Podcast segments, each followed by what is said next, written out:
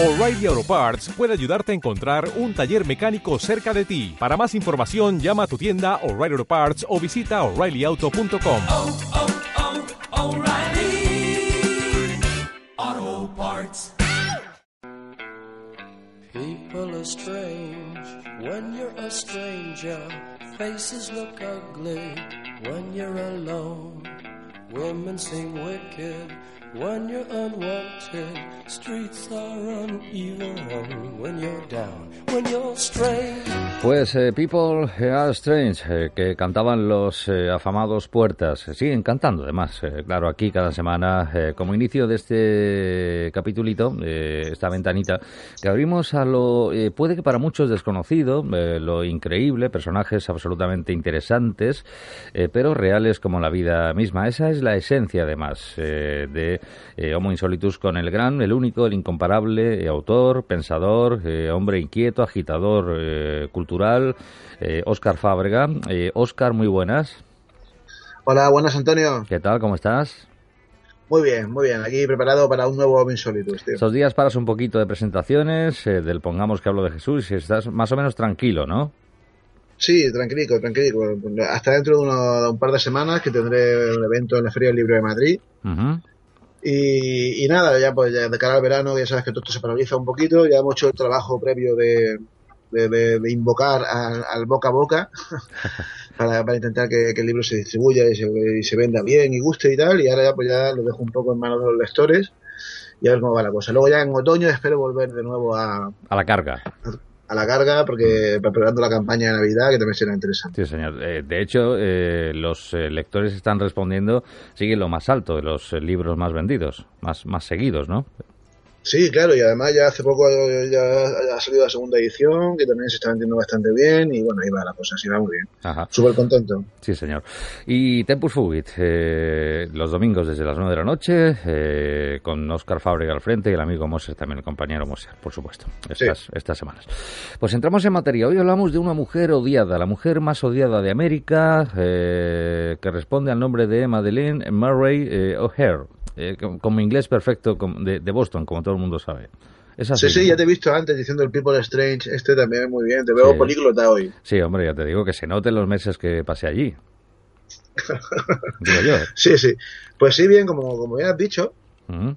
se trata de la mujer más odiada de América, que así es como le llegó a titular el, en, en portada, además, la revista Life, en un artículo que le dedicaron en el año 1964 a esta señora, Sí. Y si te parece, eh, lo vamos a hacer un poquito esto dramático. Y te voy a contar un poco, voy a empezar por el final para luego volver al principio y, y entender la historia mejor, ¿vale? Bien, perfecto. Bueno, a ver, te cuento. El 27 de agosto de 1995, es decir, no hace demasiado tiempo, Ujú.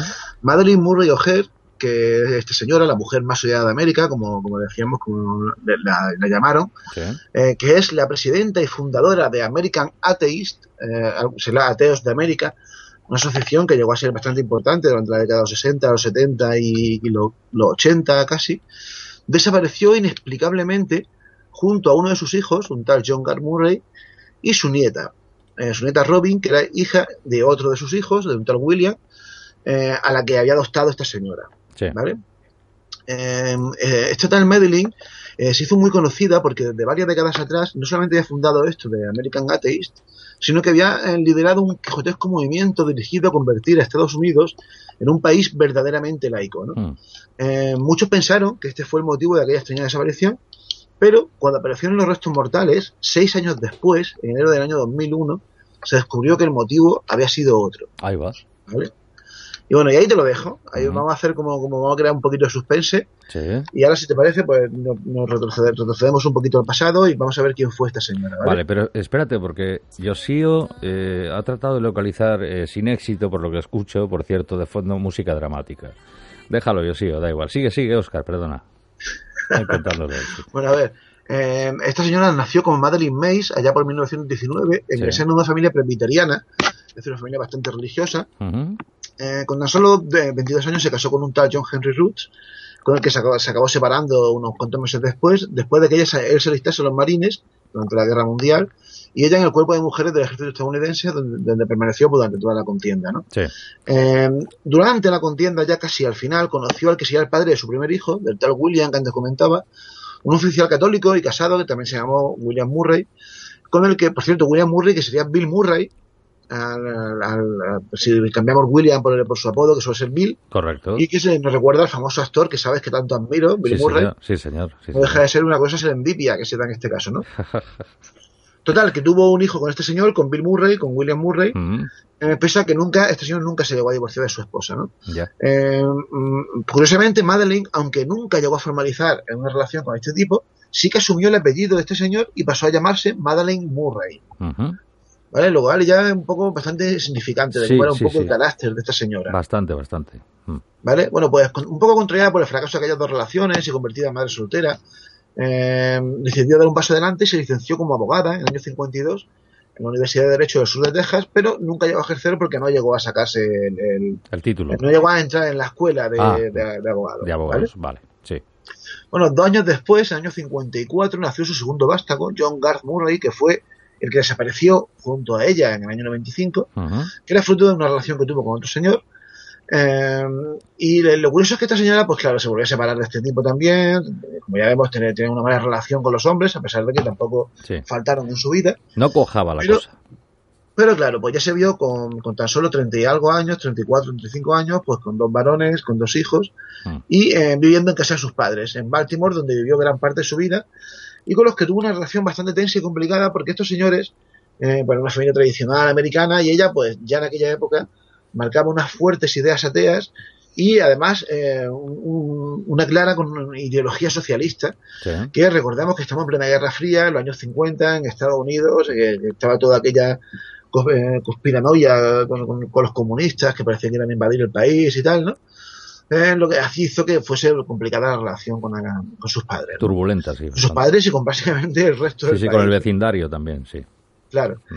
Bueno, eh, de hecho, el comienzo de su cruzada atea tuvo lugar allí, en Baltimore precisamente, cuando, eh, y aquí es donde empieza la historia curiosa de esta señora, decidió que había que acabar con la práctica habitual de leer la Biblia en las escuelas en, en- en el estado de Maryland, que es la, la capital de Baltimore. Sí. Eh, era una práctica que se hacía siempre antes de empezar las clases. Cada día se leía un pequeño, un pequeño párrafo de, de la Sagrada Escritura. Sí, ¿no? sí.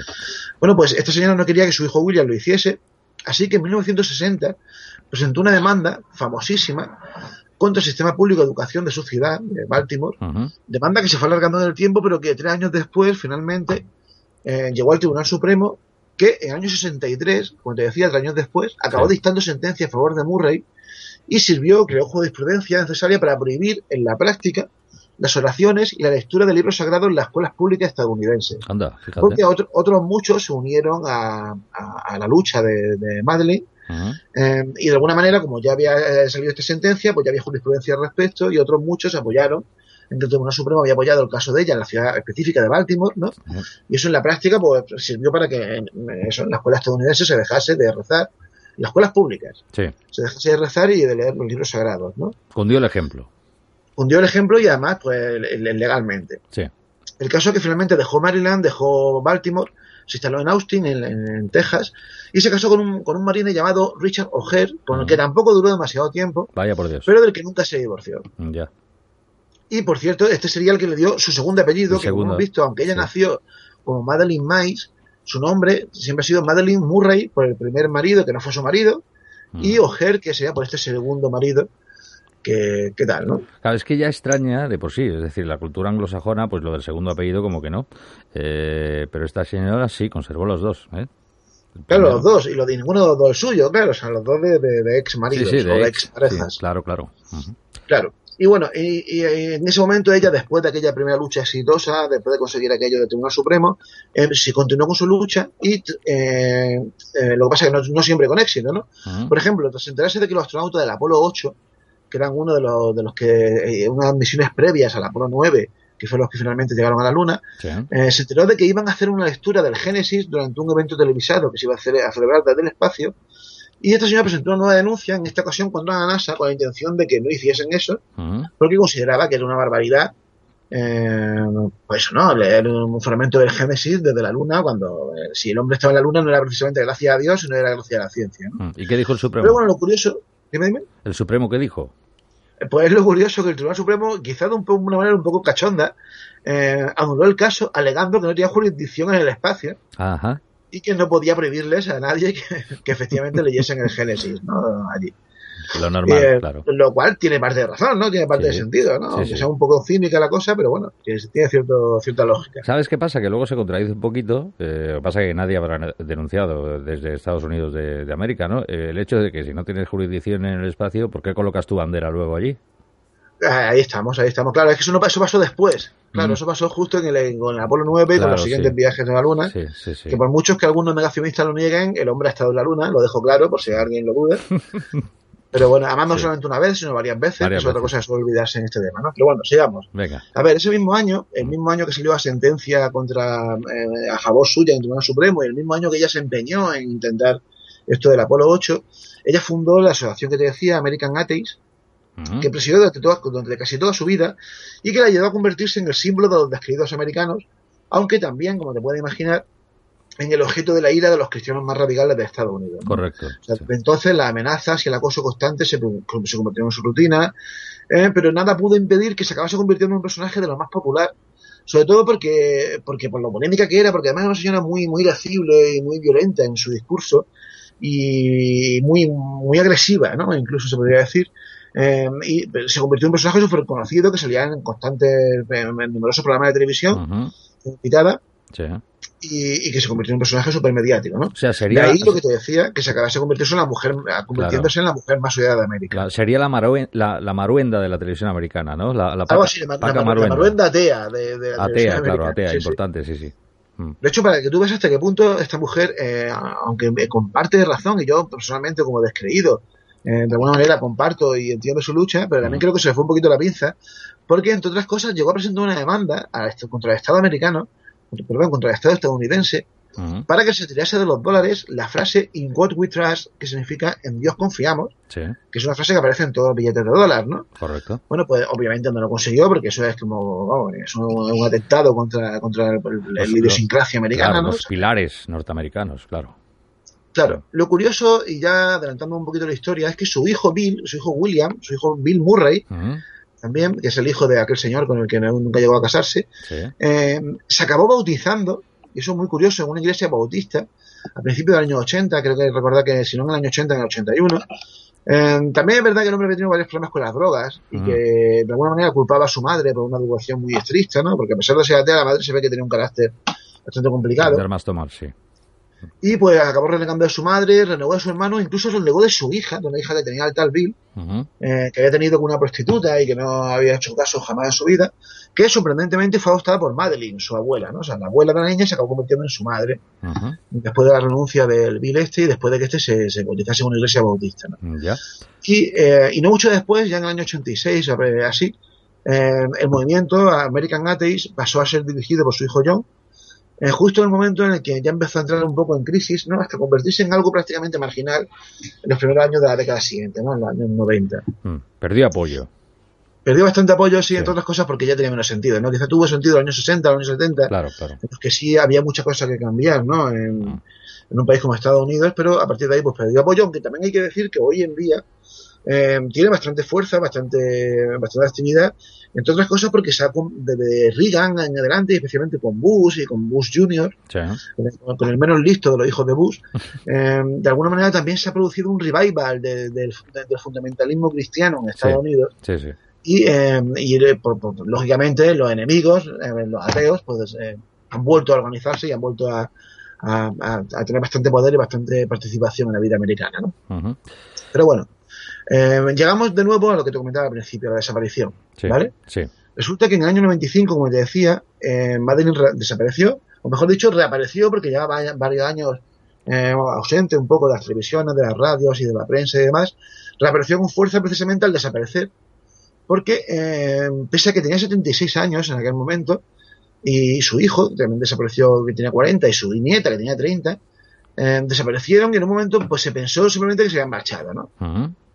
Entre otras cosas porque en la sede de American Atheists se encontró un cartel en el que decían que, que, iban a estar ausentes durante unos días, por tanto tardaron varios días en descubrir que habían realmente desaparecido, pero también porque cuando ya empezaron a alertarse, eh, algunos amigos de, la- de esta familia recibieron llamadas suyas, llamadas de John y de Robin, nunca de Madeline, en las que afirmaban que estaban en San Antonio, en Texas, por asuntos de negocio y eh, animaban a que no se preocupasen por ellos. ¿no? Ya.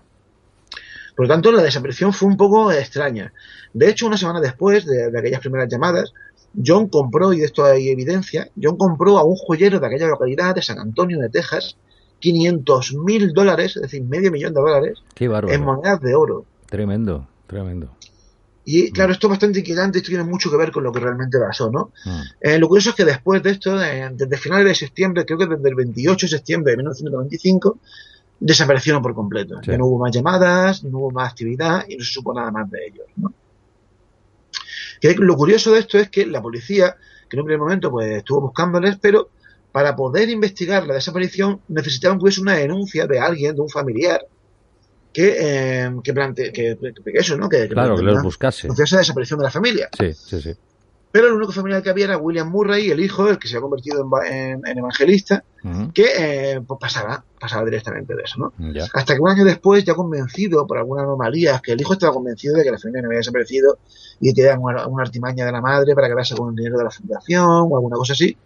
Pero ya viendo que pasaba un año, que no aparecía ni nada, pues desapareció la familia hizo que, eh, pues, que la autoridad se pusiese en mano a la obra y empezase a investigar qué había pasado con esta gente, ¿no? De hecho, comenzaron a surgir rumores, eh, rumores de todo tipo, ¿no? Desde los que planteaban que, que habían sido secuestrados por algún grupo fundamentalista cristiano, los que planteaban que habían sido ejecutados por un clan, o uno que llegó a tener mucha fuerza, que planteaba que eh, habían huido a Nueva Zelanda, llevándose, como te decía, los, los dineros de la asociación, eh, eh, y que incluso esto llegó a aparecer en la revista Vanity Fair, gracias a algunas pruebas que presentó un tal David Roland Waters, que había sido precisamente un ex, un ex empleado de American Atheists, que con el tiempo se acabó convirtiendo en el principal sospechoso cuando se descubrió que este señor había sido condenado ante- anteriormente por varios actos violentos, Sí. pero además que había sido expulsado de la organización de American Atheists por un supuesto desfalco de, de 54 mil dólares. Ahí ¿no? va, ahí va. Mala pinta, ¿eh? Mala pinta.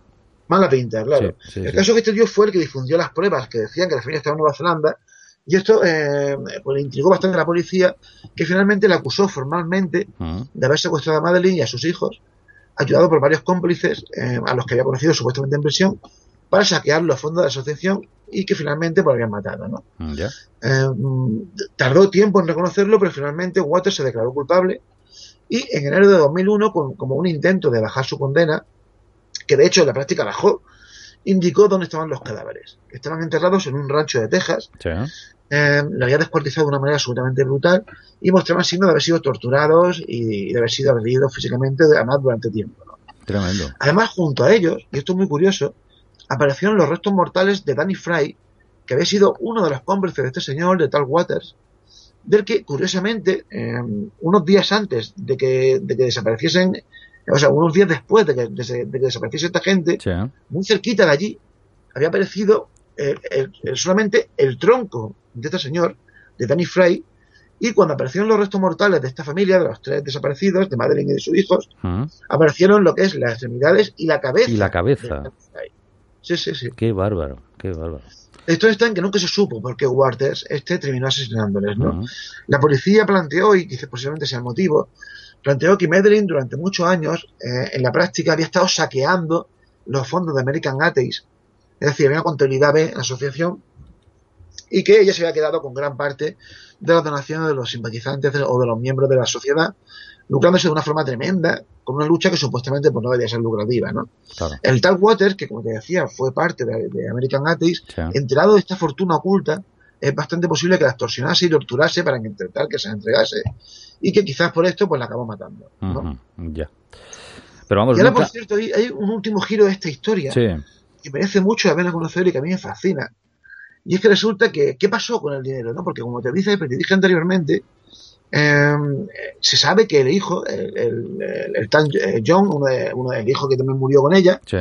eh, compró medio millón de dólares en monedas de oro a, a un joyero Claro, claro. de, de San Antonio de Texas, ¿no? Mm. Bueno, pues ese dinero nunca apareció y el Wa- el tal Walter este siempre aseguró que él no tenía nada de eso y que el dinero se lo habían robado, Ya. ¿vale? Y claro, la policía sospechó bastante de esto, pero la verdad es que nunca apareció el dinero y finalmente se acabó demostrando que eh, efectivamente había sido así. O sea, a ver, te explico porque es un poco complicado, ¿no? Resulta Sí. que el- el- la novia del tal Waters había escondido el, el dinero, el medio millón de monedas de oro, que es bastante eh, es precioso, Sí, en un trastero alquilado, de estos trasteros que hacen los americanos típicos que alquilan y que, correcto. y que sí, salen de la serie esta de Discovery más que embargan. Muy bonita, sí, la serie, sí. Sí, A mí también me gusta mucho, esto eso es perfecto para echar la siesta.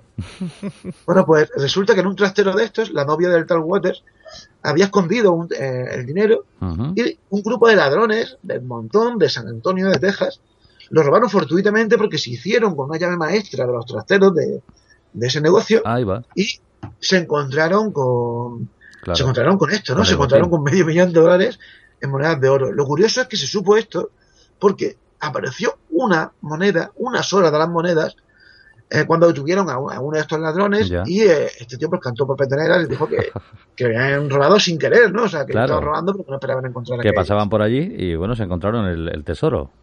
Claro, efectivamente, así Qué fue. bueno, qué bueno, qué bueno. Bueno, y de gran final, eh, ¿qué, qué nos dirías? En el gran final te voy a decir una cita ¿Mm? que, que yo creo que resume perfectamente quién fue esta señora, ¿no? Que para mí es todo una homo insolitus, Sí, a la que hay que agradecer en parte eh, por lo que hizo, ¿no? Por el movimiento laico de Estados Unidos, aunque finalmente se, se acabó demostrando que la señora había sido una choriza, pero bueno, una cosa no quita la otra. claro. Y hay una frase que, que es muy curioso cuando le preguntaron en, en vida que, qué pondría en su, como epitafio, en su lápida, en su tumba, y dijo, te leo literalmente, Sí. Solo quiero tres palabras en mi lápida, si es que llego algún día a tener alguna.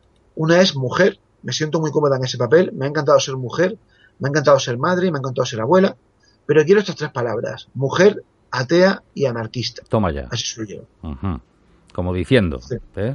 Como diciendo, sí, sí. Qué bueno, pues eh, toda una homo insolitus, como te decía, sin duda. Eh, Madeline eh, es eh, la protagonista esta semana. Madeline Murray O'Hare, ya digo, con acento bostoniano. ¿eh? Eh, es eh, la estrella invitada, entre comillas. eh, y además tenemos tema bizarraco de gran final que nos vas a presentar en lo musical, Oscar. Sí, exacto. Un temazo de un grupo del grupo sevillano Narco, que me imagino que conocerás, Sí, que eh, tiene mucho que ver con esto, porque además no creo en tu dios de madera, y que, eh, bueno, pues todo un alegato del ateísmo, especialmente de- del ateísmo anticristiano, que yo creo que sirve perfectamente para ilustrar este, este Homo Insolitus de hoy. Perfecto.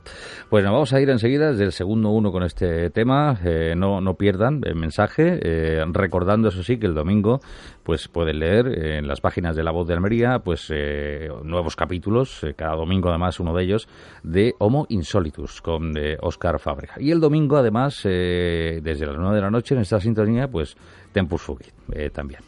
Eh, yo, fíjate, voy a por los churritos y, y digo- y- y estoy deseando llegar, ¿sabes?, el domingo a, a- a por el periódico para, para ver con qué nos sorprendes. Muy bien. Es así. Así se hace, así se hace. así, Como debe ser, ¿no? Claro que sí. Como debe ser. Oscar, un abrazo muy grande, amigo. Hasta la próxima Venga, un abrazo, Antonio. Dicen que cuando se acerca la hora de la muerte, uno empieza a creer en Dios. A mí me pasa todo lo contrario. Cada día que pasa, tengo más pruebas de que Dios no existe. Lo que existe es la religión, y en su nombre se cometen las mayores atrocidades del mundo.